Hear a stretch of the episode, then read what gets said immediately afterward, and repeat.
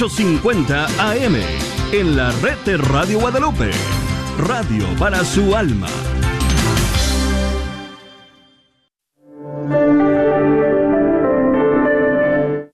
Bueno, yo soy una bendecida de estar aquí este fin de semana y en este país tan hermoso compartiendo uh, todo lo que hemos vivido este fin de semana. La verdad que a veces uno piensa que, va a un lugar para dar, pero la verdad que yo he recibido mucho y me ha dado mucha fortaleza para seguir perseverando en lo que hago en la, en la defensa de la vida. Ustedes más que nadie saben que es muy difícil, a veces se desanima uno, entonces este fin de semana ha sido muy maravilloso. Yo quiero agradecerles a los organizadores y a las personas que me han traído a este lugar. Bueno, mi historia es cruda, es dolorosa, Muchas personas se incomodan a escuchar lo que yo viví en la clínica de Planned Parenthood, lo que viví después de mis tres abortos. He tenido gente que se ha desmayado en mis conferencias y bueno, pero es necesario escuchar lo que es la verdad. Es necesario escuchar lo que está pasando con estas mujeres, qué está pasando con estos niños no nacidos y la mentira que se está dando en diferentes partes del mundo. Y bueno, desafortunadamente por ignorancia, yo aborté Sufrí mucho, yo le hice mucho daño a muchas mujeres, a muchos hombres trabajando en esta clínica, a mi familia, y me hice mucho daño a mí misma. Y yo he entregado mi vida para contar este testimonio. Me da mucha vergüenza contarlo. Para mí es muy difícil estar parada aquí con un micrófono, pero es necesario para que otras personas no caigan en este engaño. Y voy a comenzar mi historia cuando yo era jovencita. Cuando yo era niña, yo no sabía lo que era el sufrimiento. Yo era muy feliz con mi familia y para mí yo he tenido los mejores papás del mundo. Mi mamá muy cariñosa, amorosa, mi papá un hombre trabajador que daba todo para la familia. Pero lo que faltaba era la fe, lo que faltaba en mi familia era Dios y los valores. En mi casa solamente nos preocupábamos por tener la mejor casa de la manzana, de la cuadra, los coches más nuevos, la mejor ropa. ¿Sí me escuchan? Sí se escuchan muy bien. Y nosotros éramos muy material, nosotros nos, nos dejábamos llevar por la sociedad, lo que dirán la gente, y en mi casa nunca se habló de la castidad. Mi papá siempre me decía, hija, el día que tú te cases, búscate un hombre con buena carrera, búscate un hombre que gane dinero y enfócate tú en tu carrera, enfócate en ganar dinero, porque aquí en los Estados Unidos, si tú no tienes buen crédito, si tú no tienes carrera, tú no eres nadie. El éxito es muy importante y ese es el valor que yo tenía en mi corazón. Mi mamá, como les digo, una mujer amorosa, para mí la mejor mamá del mundo, pero el defecto que tenía mi mamá era la vanidad. Y de niña mi mamá siempre me decía, hija, yo me voy a suicidar a los 40 años, yo me voy a cortar las venas porque yo prefiero mil veces morir que tener arrugas en la cara. Y yo recuerdo que la primera vez que mi mamá me dice esas cosas, yo me espanté mucho y dije, mamá, pero ¿cómo es que te vas a matar para no tener arrugas en tu cara? Pero para mi mamá, la, la vida valía la belleza y la juventud. Los valores de la vida que yo tenía en mi hogar, para ser alguien importante, para tener identidad, yo tenía que tener belleza, juventud, éxito, buena carrera. Eso era el valor que yo tenía. Mis valores no venían de, hija, eh, eh, respétate, vales mucho, encuéntrate un hombre que te ponga en un pedestal, eres virgen, cuida ese tesoro que tienes, esa pureza, llega a la iglesia de vestido de blanco. Yo no tenía esas ilusiones. Cuando tenía 12 años, en mi colegio, nos dijeron, chicos, vamos a tener un curso sobre la sexualidad. Tienen que obtener un permiso. Y recuerdo que llegué con mi madre y le dije, mamá, vamos a tener un curso sobre el sexo. ¿Me das permiso de atender? Y mi mamá me dice, fabuloso, que esta gente inteligente vienen a darles este curso. Pero lo que pasa es que yo sentía que mi mamá le daba vergüenza hablarme sobre la sexualidad. Mi papá también le daba mucha vergüenza. A mí me daba vergüenza que mis papás me hablaran sobre la sexualidad. Yo prefería mil veces ir al curso y que estas personas me hablaran. Así yo podía hacer las preguntas que yo quería libremente. Entonces llega el día del curso, nos traen 30 plátanos, 30 condones, nos enseñan a aplicar los condones sobre el plátano. Hijos, les vamos a enseñar cómo practicar el sexo seguro. Nos dieron anticonceptivos, nos platicaron que estas cosas previenen un embarazo y una enfermedad de transmisión sexual la cual es una mentira. Y está científicamente comprobado que los anticonceptivos son abortivos, pero no previenen ningún embarazo y el condón tampoco no previene una enfermedad y ningún embarazo. Pero en este curso nos decían 100% sexo seguro. Nos hablaron de la pornografía. Chicos, no pasa nada, solamente están mirando y nos hablaron de la masturbación. No pasa nada con la masturbación. Nosotros preferimos jóvenes que ustedes se masturben, que estén teniendo relaciones sexuales con diferentes parejas. Así, niñas, ustedes no se embarazan y ustedes no se contaminan con una enfermedad. Nos dijeron, niñas, a lo mejor ustedes van a, les van a gustar los hombres o les van a gustar las mujeres. Niños, a ustedes les van a gustar las mujeres o los hombres y esto es completamente normal.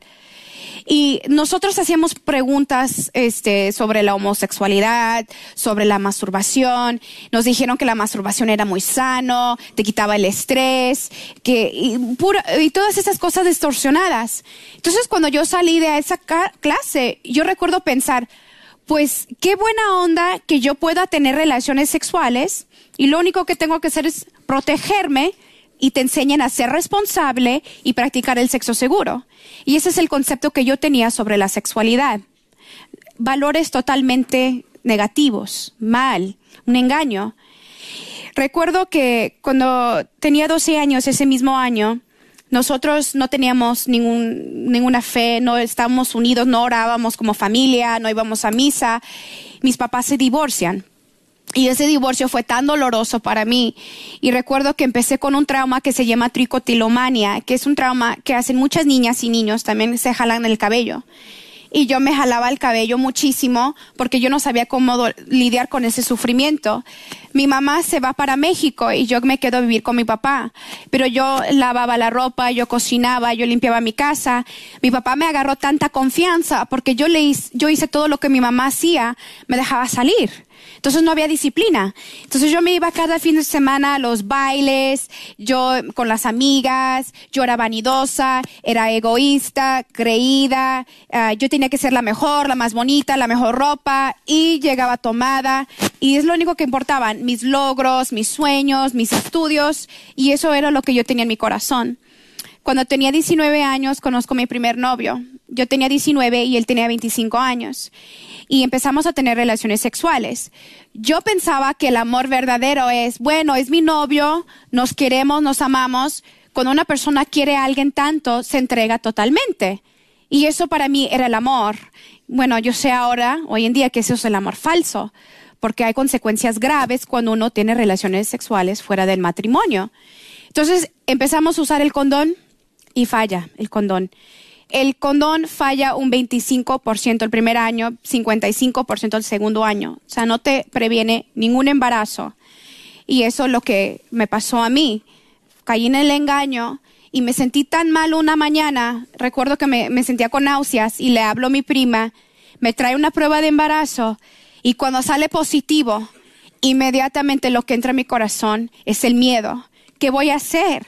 Mi papá se va a enojar conmigo, me va a correr de la casa, mis estudios, éxito, éxito, aquí no hay éxito, 19 años embarazada, aquí se terminó mi vida, esto, yo no voy a poder lograr hacer nada. Y la segunda cosa que me pasó por mi cabeza es, mi cuerpo va a cambiar. Yo era tan vanidosa, yo me la pasaba en el gimnasio, yo no quiero, eh, porque si no hay belleza, no hay valor, ¿verdad? Es lo que yo aprendí. Entonces me voy a disfigurar, no quiero y mi papá me dolía mucho. ¿Qué dirá la gente de mí? ¿Qué diría mi familia de mí? Entonces mi prima me dice, Patricia, tienes que abortar. Yo pienso que deberías de enfocarte en tus estudios, abortar y aprender tu lección. Ahora, mi prima me quería mucho. Yo también cuando volteé a verla, lloraba, lloraba y tenía mucho miedo. Ella no quería, o sea, lo peor para mí. Ella pensaba que me estaba dando el mejor consejo. Éramos una par de ignorantes.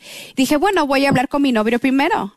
Cuando le hablo al novio, el novio feliz de ser papá, Patricia, yo te apoyo. No te preocupes, yo estoy contigo, yo te voy a cuidar. Ustedes no se imaginan esas palabras de un hombre que te digan, yo te protejo, yo te cuido, yo estoy contigo. ¿Cómo consuela el corazón de una mujer que tiene mucho miedo y está embarazada? Eso me dio mucho valor el apoyo del hombre de decir, sabes que sí lo vamos a tener. No me importa lo que pasa, no estoy sola. Y yo pienso que muchos abortos se llevan al cabo porque está el abandono del hombre, porque el hombre huye. 66 millones de abortos se han practicado en los Estados Unidos. Causa número uno es porque falta la presencia del hombre ahí. Y como él me apoyó tanto, dije sí. Recuerdo que mi primer ecografía, yo tenía dos meses de embarazo. Por la pantalla yo miré la cabeza formada, yo miré los brazos y recuerdo que del pechito le latía el corazón. Yo podía ver literalmente el corazón que le palpitaba. Y yo empecé a ver que se estaba formando. Yo empecé a ver vida. Y cuando salí de esa cita, yo le hablaba a mi vientre, yo le cantaba, por las noches yo abrazaba mi vientre y yo sentí que yo protegía vida en mi vientre y yo sentía feliz. Pasan dos meses, llegan mis mejores amigas a mi casa, angustiadas, llorando, y me decían, ¿qué estás haciendo, Patricia? Estás loca. Estás cometiendo la peor decisión de tu vida.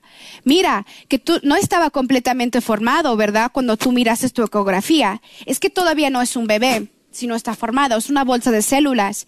Tienes que abortar antes de los cinco meses, porque ya los cinco meses es un bebé. Pero ahorita tienes cuatro meses de embarazo y tienes oportunidad tú tienes que lograr tus estudios, tus éxitos.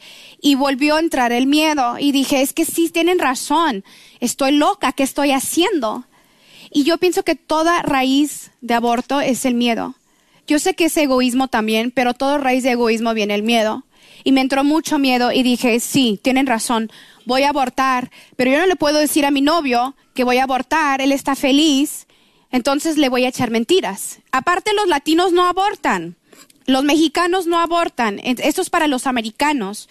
Entonces, voy a ir a abortar, le voy a echar mentiras, mi problema solucionado. Problema.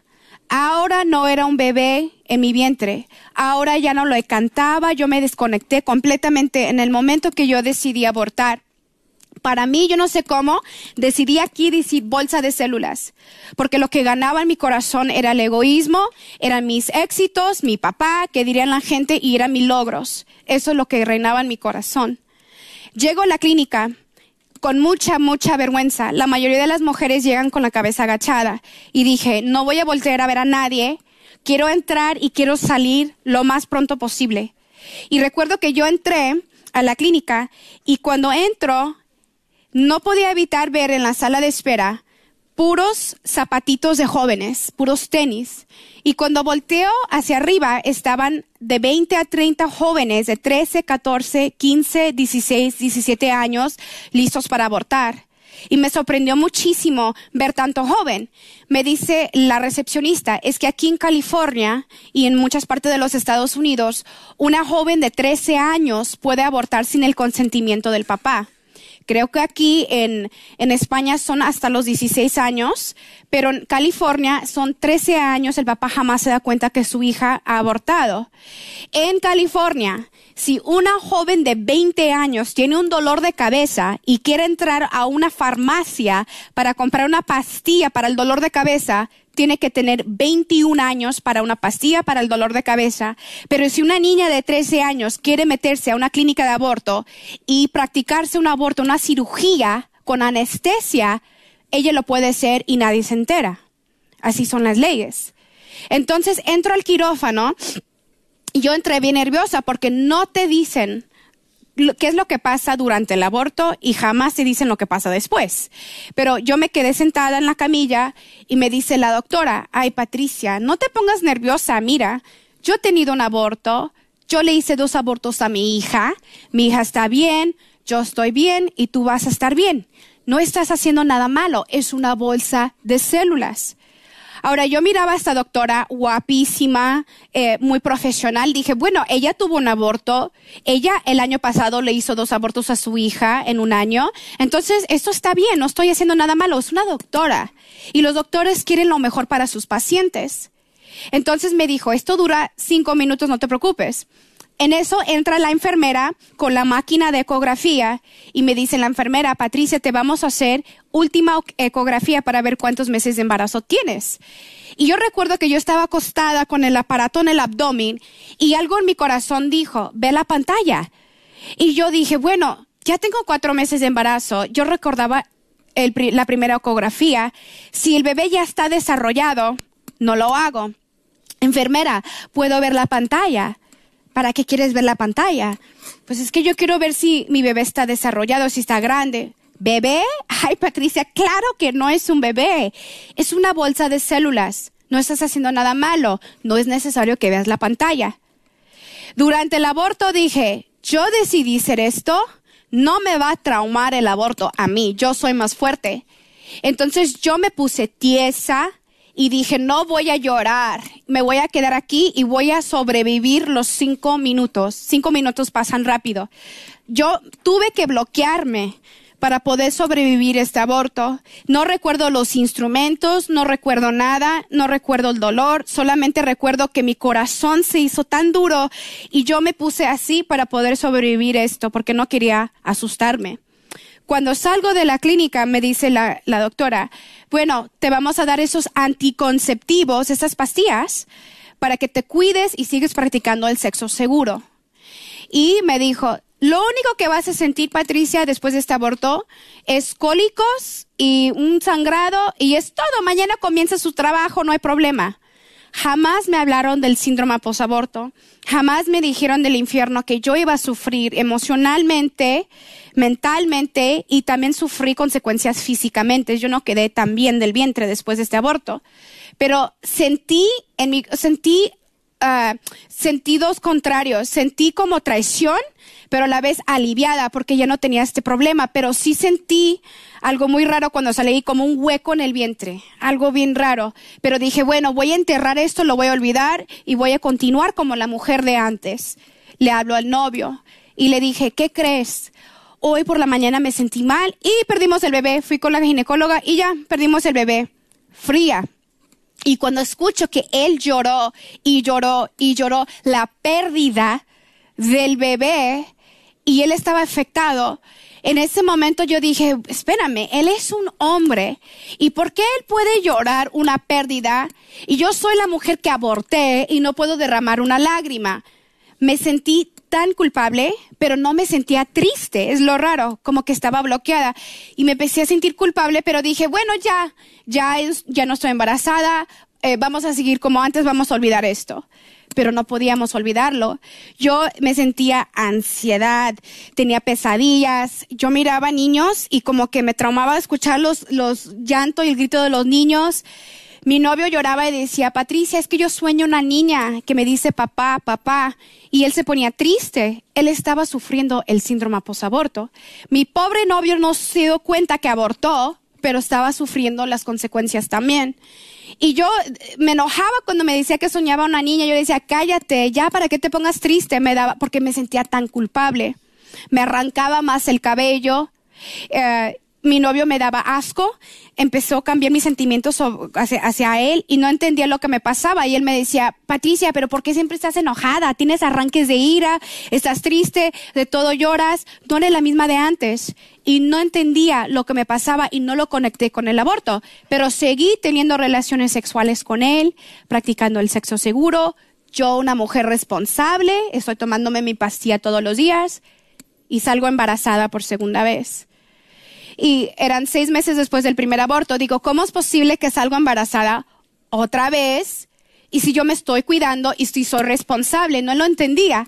Pero esta vez dije, bueno, no importa, apenas tengo un mes de embarazo, es una bolsa de células, no es nada.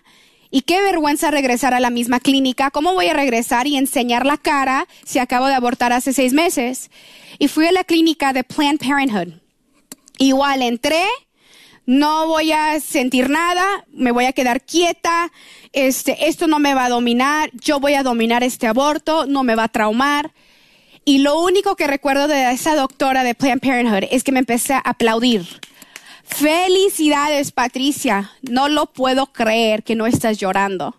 No puedo creer que no estás pataleando y no me estás dando problemas eres la mujer valiente que yo he visto durante un aborto. Eres la mejor paciente que he tenido. le dije, de verdad, dices que, mira, ni siquiera te estás moviendo. Es, eso, rápido, todo rápido. Es, esto es bueno para mí. Felicidades, eres una mujer valiente.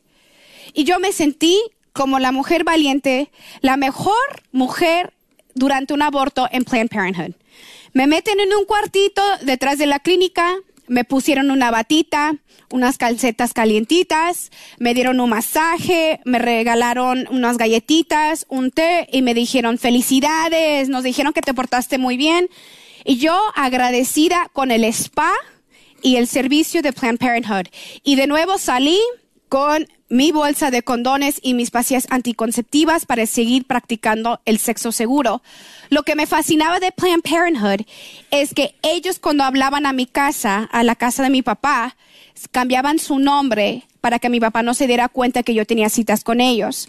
Cuando me mandaban mis resultados por el correo, jamás ponían sellos en, el sobre para que mi papá no se diera cuenta que yo iba a esta clínica de Planned Parenthood y nunca me cobraban los anticonceptivos. Entonces, para mí, Planned Parenthood eran unos dioses, eran mi salvación. Que yo podía hacer lo que me daba la gana con mi novio y ellos me apoyaban. Y yo pensaba lo mejor de ellos seguía con el novio, pero seguí peor después del segundo aborto. Igual, cólicos, aquí están esas pastillas, es lo único que vas a sentir. Pues yo me quería quitar la vida. Yo me sentía tan angustiada, tan vacía, me arrancaba el cabello, me miraba en el espejo y como yo era vanidosa antes, yo miraba una princesa antes, yo miraba una persona tan asquerosa, mi autoestima empezó a bajar, eh, me miraba muy gorda, no lo era, era muy delgadita, me empezó con anorexia, desórdenes mentales, no podía dormir, me sentía culpable y no entendía por qué me pasaban esas cosas. Mi novio me daba aún más asco, me distanciaba mucho de él. 90% de las parejas que abortan terminan en separación o en divorcio. Eso es una estadística comprobada. Y yo me estaba distanciando de él me daba mucho asco y, no entendía lo que pasaba, pero seguía con él. Seguimos con la paciente anticonceptivas, teniendo eh, relaciones sexuales responsablemente y salgo embarazada por tercera vez. ¿Y cómo es esto? Y yo estaba enojada. Yo decía, pero ¿por qué estoy saliendo embarazada? No lo entiendo. Esta vez yo no quiero abortar sola y yo no me quiero sentir culpable. Yo quiero que también él se siente culpable y que también vive la miseria que estoy viviendo. Entonces lo que voy a hacer es, voy a decirle que estoy embarazada y yo ya sabía que se iba a poner contento, pero lo voy a tener que manipular para acompañarme a la clínica para abortar. Y recuerdo que le hablé y se puso tan feliz y cuando lo escucho feliz le dije, no, no, no, no te pongas feliz este, es, este embarazo no se puede llevar a cabo. No podemos hacer papás, estamos muy joven. Mira, no es el tiempo. Yo pienso que mucha gente dice no es el tiempo. No les conviene el tiempo. Vamos a casarnos primero y después formar una familia. Y cuando él me dice, Patricia, ¿de verdad te quieres casar conmigo? Eran puras mentiras. Yo, yo no lo aguantaba. Le dije, claro que me quiero casar contigo. Y cuando él me dice, Patricia, yo te voy a complacer, pero yo no quiero abortar. Y cuando él me dijo, yo no quiero abortar, ahí es cuando salió la leona y me dio un coraje y le dije, ¿y tú qué derecho tienes sobre mi cuerpo? Es mi cuerpo. Yo voy a, mi papá me va a dejar de hablar a mí. Yo voy a tener que dejar mis estudios, mi trabajo. Yo voy a tener que cargar esta miseria. Mi vida se va a terminar tú no, tu vida no va a cambiar mucho, tus papás no te van a dejar de hablar, tú sigues estudiando, tú sigues trabajando, es mi cuerpo, es mi derecho. Y sabes qué, no me importa lo que pase, yo voy a abortar, tú no tienes voz. Imagínense, yo le quité el derecho de ser papá, él no tenía voz y ahí estuvo mal todo. Pero yo pensaba en mi cabeza, qué persona tan inconsiderada que a él no le importa que mi vida va a caer en desastre. Yo decía, qué egoísta es él, que no va a ver cómo voy a sufrir yo. Esa era mi mentalidad. Entonces llegamos a la clínica y era muy rara esta clínica. Todo lo hacían en grupo. A las mujeres les este, platicaban antes del aborto en grupo. A las mujeres las examinaban todas antes del aborto en grupo. El los abortos, como, como quien dice, lo hacíamos así como en grupitos, para que uno se sentía acogido, para que uno se siente que está formando amistad con esas personas, para que se sienten apoyo. Es una cosa muy rara como, como hacen esto en esta clínica. Entonces recuerdo que en la camilla, cuando yo estaba acostada, prendieron la máquina de succión, que es una aspiradora muy potente, 28 veces más fuerte que una aspiradora casera. Y recuerdo que ese ruido tan fuerte, yo ya lo había escuchado, pero yo quería ver la reacción de mi novio. Y cuando volteó a verle la cara, nunca en mi vida había visto una cara con tanto miedo y terror. Su labio le brincaba de nervios, su labio le brincaba así, su mano me apretaba y durante el aborto yo sentí las lágrimas de él que bañaban mi cara. Y cuando yo sentía sus lágrimas que me bañaban, me sentía tan culpable y yo, decía en mi corazón, pero él, ¿por qué puede llorar por el aborto y yo no puedo derramar una lágrima? ¿Por qué yo no me siento triste? Me siento culpable, pero no me siento triste él está llorando un aborto y es un hombre. ¿Y qué pasa con mi corazón? Mi corazón estaba duro. Y después de eso, recuerdo que pensé, nunca en la vida le voy a contar a un alma de esos tres abortos. Él está pensando que es mi primer aborto cuando en realidad es mi tercer aborto en año y medio. Y nadie, nadie se va a dar cuenta de esto. Lo voy a enterrar en lo más profundo de mi ser porque sentía mucha vergüenza durante este aborto, una vergüenza. yo sentía vergüenza con él. Yo con mi novio sentía una vergüenza tremenda y yo yo no podía verle la cara después.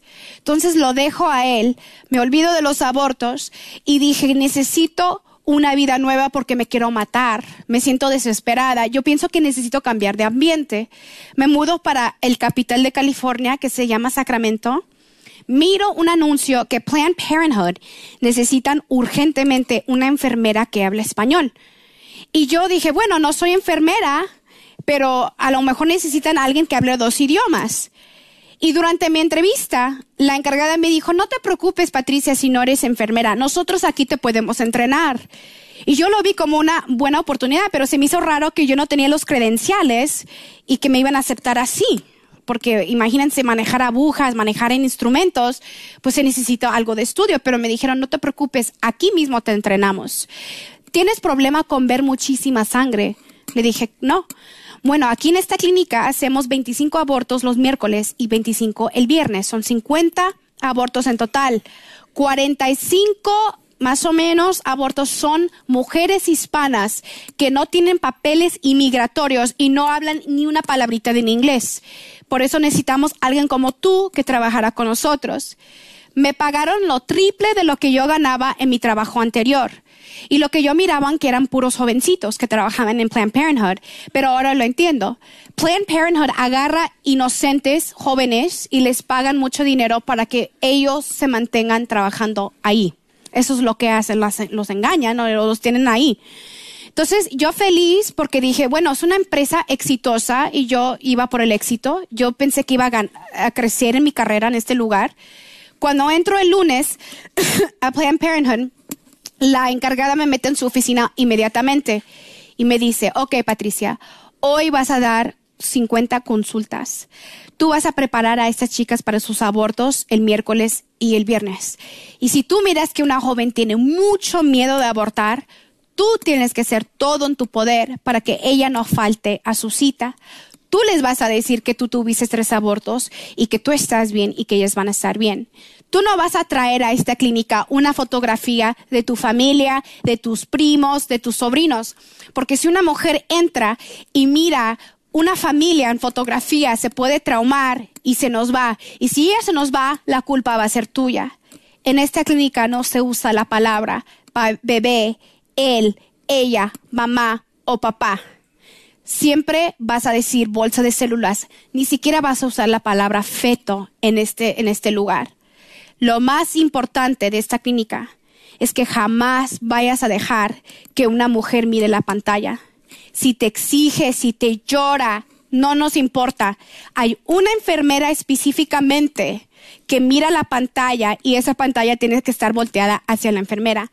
Y tú y los otros empleados no pueden ver la pantalla tampoco.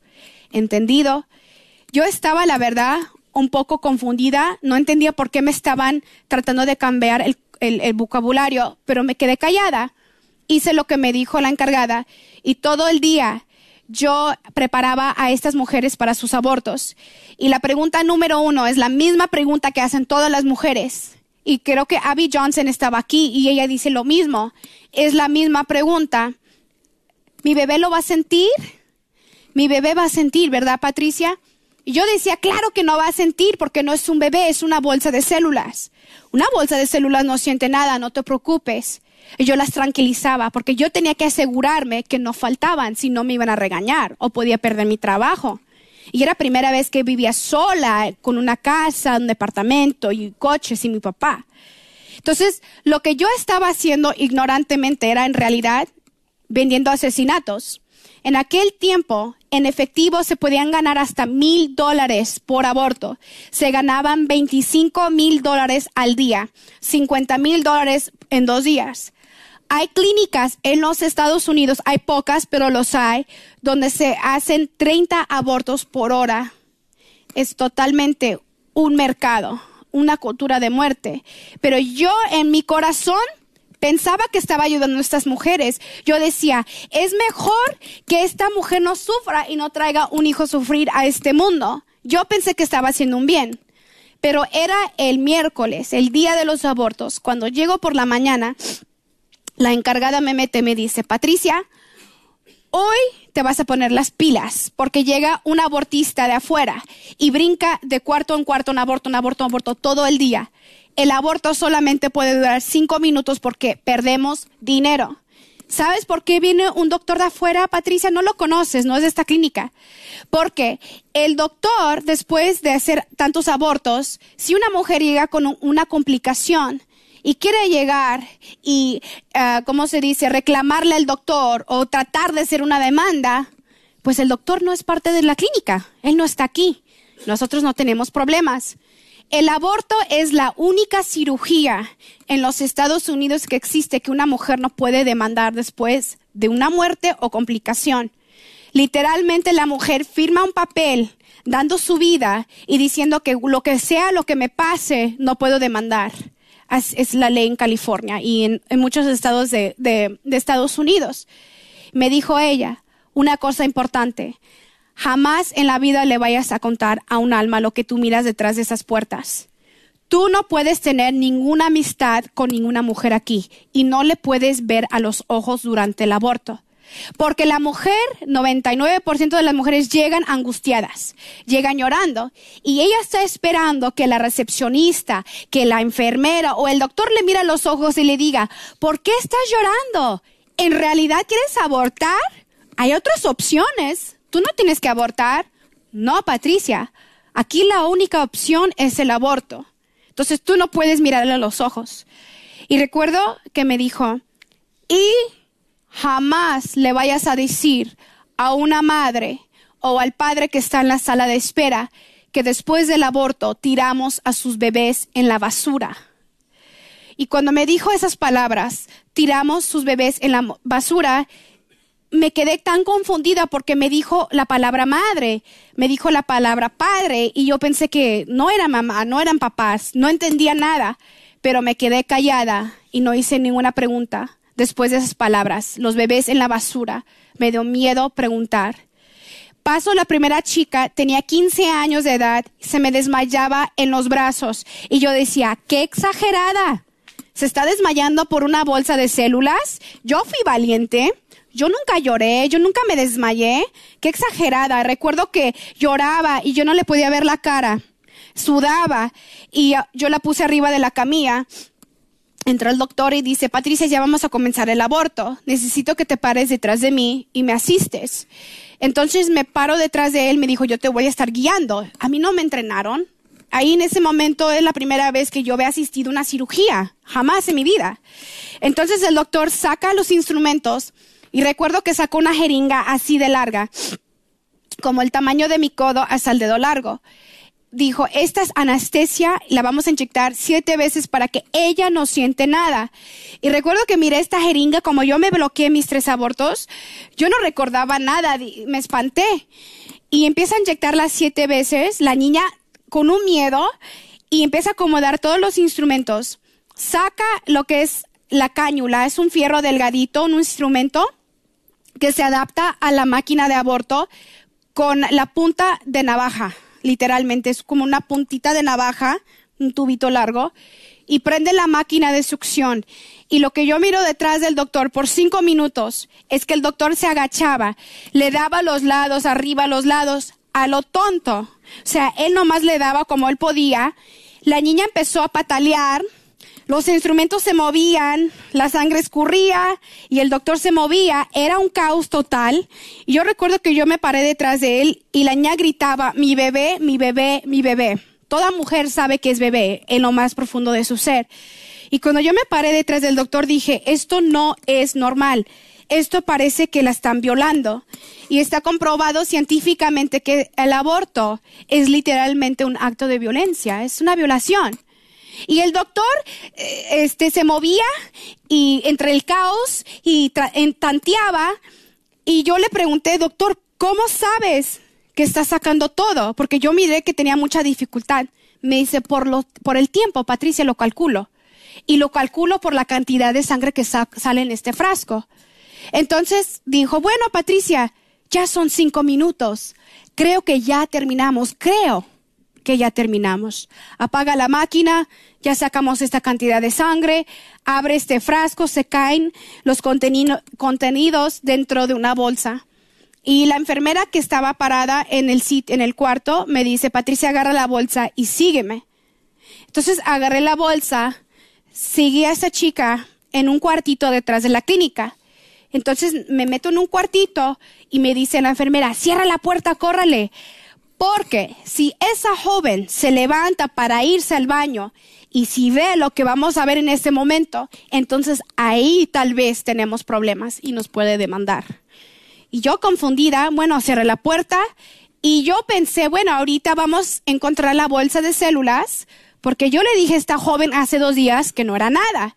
Y tenemos que verificar que está la bolsa de células ahí para que ella se pueda ir a su casa. E estaba una charola de vidrio enfrente de mí agarré la bolsa, vacía la bolsa en la charola, mi compañera saca unas pinzas que son forceps, eh, las mete dentro de la charola y empieza a navegar. Y de repente alza la luz un brazo con la mano extendida así. Y dijo, esta es parte número uno. Se necesitan buscar cinco partes del bebé para avisarle al doctor que el aborto fue exitoso es como si Dios paró los tiempos. Yo, la verdad, para yo podía contemplar ese brazo y esa mano, porque lo sostuvo en el aire así y yo recuerdo que yo miraba todos los detalles. Lo primero que veo son las huellas de los dedos. Y yo siempre dije, las huellas de los dedos nos identifica como seres humanos. Podía ver las líneas de la palma y cuando gira la mano podía ver las uñas formadas y lo tira a la basura mete las pinzas y alza la luz, una piernita tan formada, y recuerdo que yo miré debajo del pie, tenía huellas debajo de la piel, sus uñitas, y lo que me impactó mucho es que tenía vellos que le crecían en su piel. Y dijo, esa es parte número dos, y lo tiró a la basura. Encontró el otro brazo, encontró la otra pierna, y finalmente cuando alza la cabeza hacia la luz, fue tan doloroso porque tenía su cabello, sus ojitos, su nariz, sus orejas. Pero lo que me dolió mucho es que tenía su boca abierta como si este bebé gritó por su vida y nadie lo podía escuchar porque no tenía voz. Y les quiero recordar que la anestesia era solamente para la mujer, no es para el bebé. Eso lo confirma un ginecólogo de Guatemala, Provida. El bebé sintió cada arranque de su cuerpo y lo tiró a la basura y me dijo, el aborto fue exitoso. Y cuando yo miré ese bebito de tres meses de gestación, y yo recordé que aborté la primera vez por cuatro meses, dije, yo fui engañada a mí me dijeron que era una bolsa de células y esto no es una bolsa de células, es un ser humano. Pero me quedé callada como un cobarde y me quise ser la fuerte. Y dije, yo puedo sobrevivir esto. Me traumé y traté de sobrevivir el trauma. Lo que no entendía es cómo mis compañeras, cuando yo las miraba, yo, yo estaba traumada por dentro, cómo ellas buscaban las partes de los bebés y ellas podían decirme, ¿qué vas a hacer este fin de semana? ¿Qué vas a almorzar al rato? Entraba el doctor para preguntar, ¿ya están todas las partes ahí? Silbando, cantando, bromeando, haciendo chistes con, mis compañeros. Y yo decía, esta gente son como robots, son como zombies. ¿Qué no sienten lo que siento yo? ¿Qué no están viendo que esto es un ser humano? Pero yo me quedaba callada. Y todo el día en la clínica, los días de los abortos, es una cosa horrorífica, porque escuchas el ruido de la máquina, de la aspiradora, todo el día. Las mujeres literalmente se desmayan, las arrastran por los pasillos. Yo brincaba de cuarto en aborto, en aborto, en aborto, en aborto. Para mí era una maquinación de matar humanos como carnicería. Entre la chica, aborta, piernas, pies, cabeza, sale la chica. Entre la chica, aborta, piernas, pies, cabeza. Todo el día una maquinación de dinero, de negocio. Era una cosa tan fea. Al final del día, en esa bolsa están 25 partes humanas acumuladas. Y yo le pregunté a la enfermera, ¿qué hacemos con esta bolsa? Y ella me decía, ah, con esta basura, pues mira que no podemos tirarlo hacia los botes de la basura afuera, porque las mujeres pueden salir, abrir los botes y encontrar a sus niños muertos despedazados en ese bote. Por mientras, guárdalo en aquel congelador y llega una compañía mensualmente para tirarlos a los basureros. Esto fue hace 14 años. Hoy sabemos, hoy en día, que Planned Parenthood trafican partes, órganos de bebés, porque el negocio no para. En aquel tiempo los tiraban en los basureros y recuerdo que voy y abro este congelador grande y para mi sorpresa me encuentro con bloques de hielo, con puros bebés despedazados congelados de todos los abortos que había en Planned Parenthood ese mes. Imagínense ver un bloque de hielo con manos, cabezas, gritando. Era una cosa fea. Y yo llegué a ver el día cuando el Señor llegó con ese bote de basura para tirarlos a los basureros. Todos los días lloraba en mi carro. Todos los días me sentía culpable porque asesiné. Yo dije, yo asesiné a mis tres hijos, pero ¿qué hago si me salgo de aquí? ¿Cómo pago mis cosas? ¿Qué es lo? No, o sea, necesito mi trabajo. Pero fue el último día y trabajé un mes, no aguantaba más. El último día de mi trabajo entro y estaba una joven con el estómago así de grande. Y me dice la encargada, feliz, jamás la había visto feliz en mi vida, pero lo que pasa es que este aborto le iba a costar tres mil dólares a esta chica de 16 años. Patricia, tú la vas a atender durante su aborto. Tiene seis meses de embarazo y está embarazada con gemelos. Y sabemos que un bebé de seis meses puede vivir perfectamente fuera del vientre de la mamá prematuro han sobrevivido muchos bebés. Pero yo ya no tenía el corazón de ver a dos hermanitos despedazados en una charla de vidrio. Y yo me salí corriendo de ahí. Y yo quedé tan traumada porque me sentí como una asesina, una cómplice, ayudando a mamás a matar a sus hijos, engañándolas, matando a mis propios hijos en mi cuerpo. Me volví loca y empecé a andar con un joven que estaba muy adicto a la droga. Y la cocaína, me, me yo tenía tanto dolor en el corazón, la cocaína me ayudaba a entumir ese dolor. La cocaína ya no me hizo nada porque lo empecé a consumir todos los días. Empecé a usar una droga que se llama metafenamina, que se fuma por una pipa, que es más fuerte, más potente. Como siempre estaba drogada y siempre estaba en dolor, no podía trabajar drogada, no podía estudiar drogada. Perdí mi casa, perdí mis coches, perdí todo y quedé tres años tirada en las drogas, en las calles totalmente drogada, adicta a la cocaína y a la metafenamina. Yo dormía en banquetas, dormía en las calles, dormía en los carros, en los coches, dormía en hoteles con un montón de drogaditos. Yo no tenía el valor de hablarle a mis papás porque no valía nada, yo era una basura. El valor de la vida era éxito, el valor de la vida era belleza y yo no tenía ningún valor y me daba mucha vergüenza hablar con mis papás. Recuerdo que me miraba en el espejo y ya no reconocía a esa mujer que era feliz, esa mujer que tenía sueños, esa princesa que era amada por sus papás, que quería lograr mucho en el mundo. Yo lo único que podía ver era una mujer muerta en vida. De tanta droga que yo y que yo fumé, me arranqué todo el cabello, no tenía cabello, estaba tan delgada que quedé ajorobada, los huesos se me salían por la espalda, por la costilla, los ojos sumidos de tanto llorar y tantos días que no dormía. Y cuando yo me miraba en el espejo, lo único que podía ver era la muerte y una persona que no valía nada y era una basura. Y un día yo me peleé con mi novio y me dejó tirada en una banqueta. Y yo dije, va a regresar por mí, me quiere hacer enojar. Y recuerdo que yo miré que mi novio se metió en un coche y me dejó sola y nunca regresó por mí. Y pasaron las horas y pasaron las horas y yo empecé a llorar y a llorar y a llorar porque quedé sola en esa banqueta con hambre, con sed y con sueño y no tenía nada. Toqué fondo. Y entre mi llanto, por primera vez en mi vida, yo sentí a Dios Padre en mi corazón.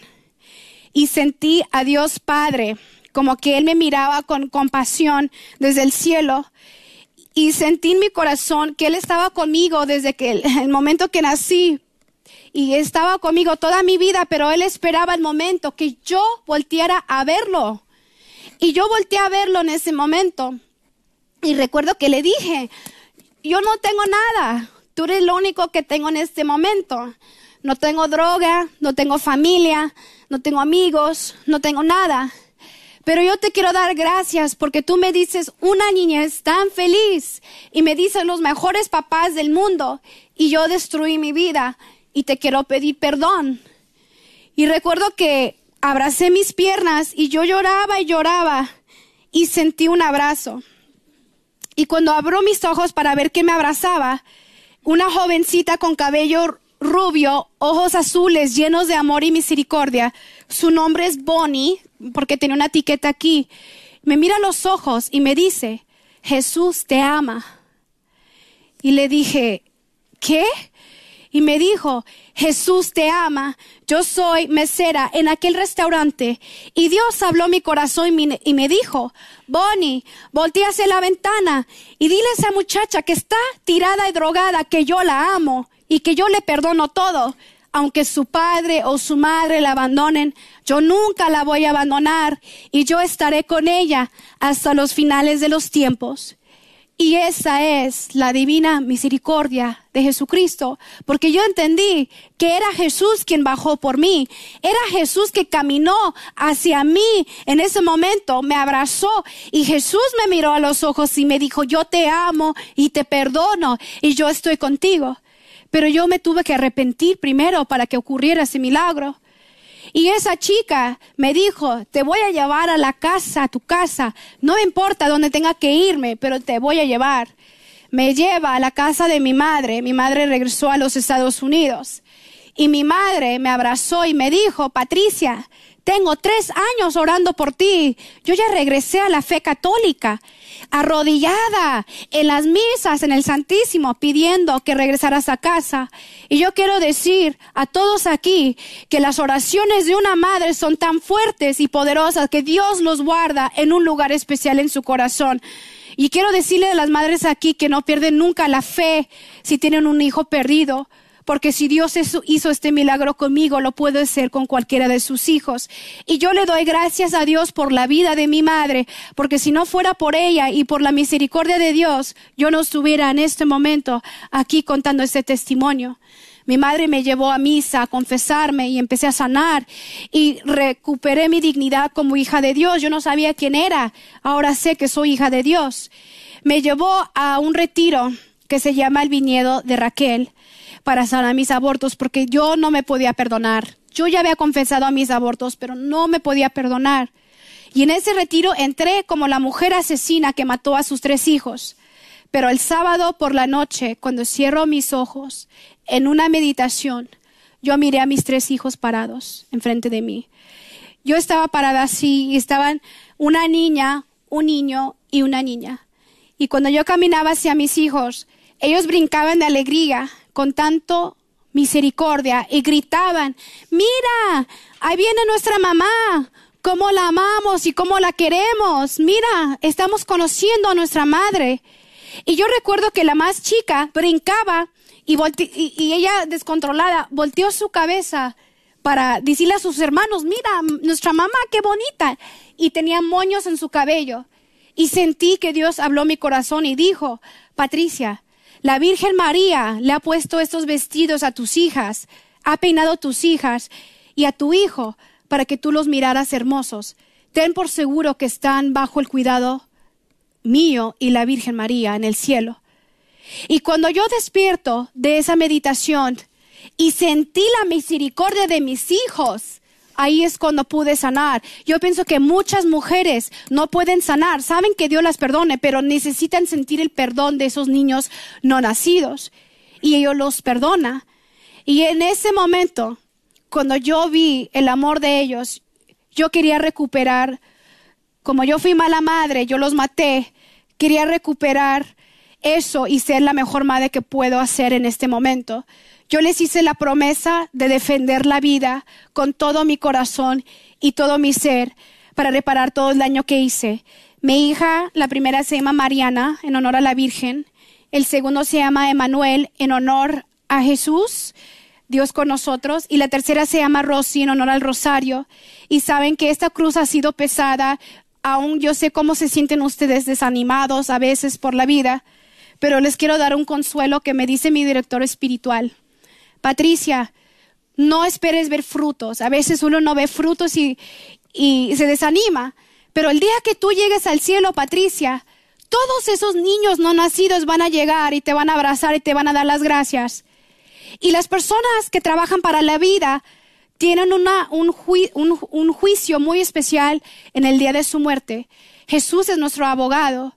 Pero cuando nosotros, pro vida, estamos parados ante el Padre, las voces de los no nacidos van a gritar, Padre, Padre, ten misericordia de estas almas porque nos amó. Cuando ustedes mueran, esas voces van a clamar por ustedes, Padre, Padre, ten misericordia de estas almas porque nos amó. Y eso es lo que tenemos que esperar. No ver frutos en la tierra, sino en el cielo es nuestra corona de perlas. Y saben, fue muy difícil cuando yo empecé a dar la vida porque eh, me pasaron muchas pruebas muy fuertes, como siempre lo hemos pasado. Hace unos años este, trabajé con un dermatólogo y recuerdo que ese dermatólogo me dijo, Patricia, tenemos una junta muy importante y necesito que me apoyes. Claro, vamos a vender esos productos exclusivos, carísimos, y necesito que creas en esto como yo lo creo. Y recuerdo que tuvimos esa junta llega el representante de las cremas y dijo, vamos a explicarles a ustedes de dónde vienen esas cremas. Alza un cartón grande y está un feto muerto ahí. Y dijo, estas cremas vienen, esas cremas antiarrúticas vienen de mujeres que están embarazadas, se enteran que sus hijos van a tener síndrome de Down, lo abortan, nos donan los tejidos y el, el feto y creamos estas cremas antiarrugas. Empieza el proceso con un feto, una flecha, el feto hervido en agua caliente y dijo el representante como un caldo de pollo. Termina el proceso con una crema antiarrugas. El mercado sigue y nosotros tenemos que tener la valentía aunque no vemos frutos, aunque nos desanimamos de perseverar y ser esas voces para todos esos niños que son un producto de mercado.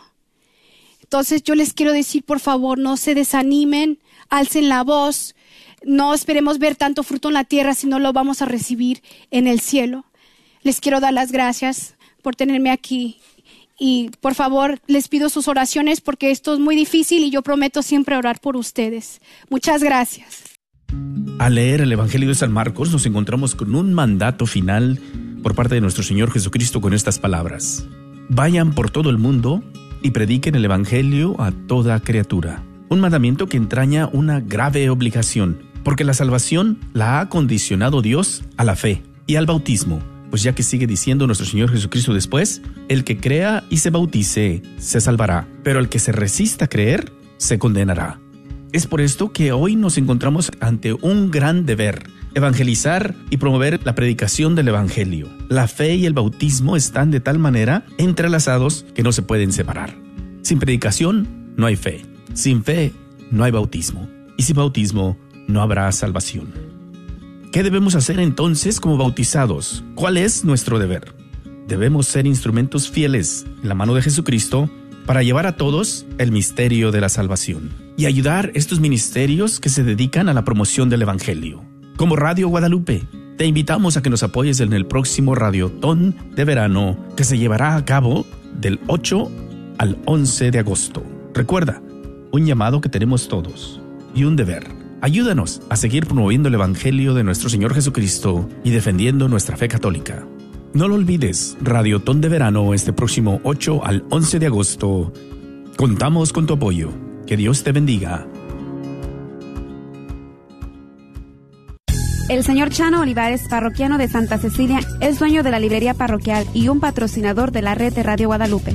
La librería parroquial es 100% católica y ha estado sirviendo a la comunidad hispana desde 1993. En esta librería puede encontrar Biblias, catecismos y mucho más. La librería parroquial está ubicada en el 930 West Jefferson en Dallas, en el área de Oak Cliff. Para más información puede llamar a la librería parroquial al 214-942-3474. 214-942-3474. ¿Tienes un testimonio de alguna gracia recibida por parte de Dios o de nuestro Señor Jesucristo? Todos estamos llamados a compartir nuestra fe, dar a conocer a los demás a un Dios vivo que actúa hoy en día y sigue otorgando gracias y milagros en estos tiempos. Dar a conocer que Jesús sacramentado está ahí, vivo, y que nuestras plegarias frente al Santísimo son escuchadas. Pero sobre todo que Dios Todopoderoso, en su misericordia, tiene compasión y actúa en respuesta a nuestras peticiones frente al Santísimo. Te invitamos a compartir tu fe. Si tienes algún testimonio de alguna gracia recibida, después de una visita al Santísimo o durante las visitas a Jesús sacramentado, llámanos, te animamos a compartirlo al 214-653-1515, 214-653-1515. Demos gloria a Dios y a Jesucristo Rey de Misericordia que siempre está presente ahí, en el Santísimo Sacramento del altar.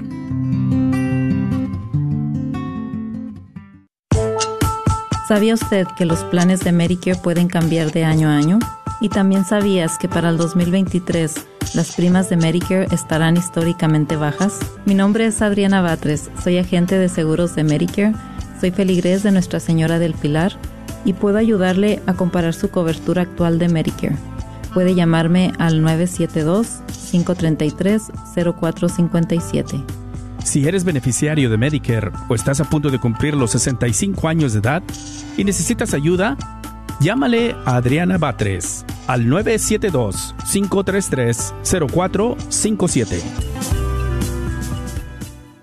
¿Se casó en 1973? Entonces este mensaje es para usted. El obispo Edward J. Burns celebrará la octava misa anual diocesana de las bodas de oro para parejas que celebran su 50 aniversario de bodas en el 2023. Esta misa se llevará a cabo en la Catedral Santuario de la Virgen de Guadalupe el sábado 26 de agosto a las 10 de la mañana. Habrá una recepción en el Gran Salón de la Catedral inmediatamente después de la misa. Para registrarse, visite el sitio web www.cathdal.org diagonal Golden Mass al más tardar el 16 de agosto. Si tiene preguntas, comuníquese con la Oficina de Evangelización, Catequesis y Vida Familiar al 214-379-2878. ¿Estás tratando de comprar o vender tu casa y no sabes dónde empezar? Llama a Rosa Laureano al 214-236-6736 y déjate guiar por los pasos necesarios en obtener o vender tu propia casa. ¿No tienes seguro social? No hay problema. Si tienes el ITIN, Rosa te puede ayudar a obtener tu meta. Llama a Rosa Laureano al 214-236-6736. Coldwell Bankers Apex Realtors, donde nuestra filosofía es poniendo los intereses de nuestros clientes sobre todo. Este es un patrocinio para la red Radio Guadalupe. Mensaje a nombre del presidente de la red de Radio Guadalupe, Sammy Rodríguez Jr. Hola familia de la red de Radio Guadalupe. Sé que debes sentirte como yo cuando digo que vivimos en tiempos difíciles y preocupantes. En pocos días recibirás una carta de mi parte con una revelación de algo en lo que necesitamos crecer diariamente dentro de nuestras vidas. Estoy seguro te inspirará y animará. Si no recibes una carta, pónganse en contacto conmigo por correo electrónico a grnonline.com y estaré encantado de enviarle una. Hola, soy Dr. Peralta, quiropráctico. Si usted sufre de dolores de artritis o musculares como dolores de coyunturas en el cuello, espalda o cintura, también inflamación en los hombros, manos, rodillas y pies, háblenos al 214-942-3700. 214-942-3700. Recuerde, también atendemos cualquier accidente de auto o de trabajo. 214-942-3700. Este es su patrocinio para la red de Radio Guadalupe. ¿Sabía usted que los planes de Medicare pueden cambiar de año a año? Y también sabías que para el 2023 las primas de Medicare estarán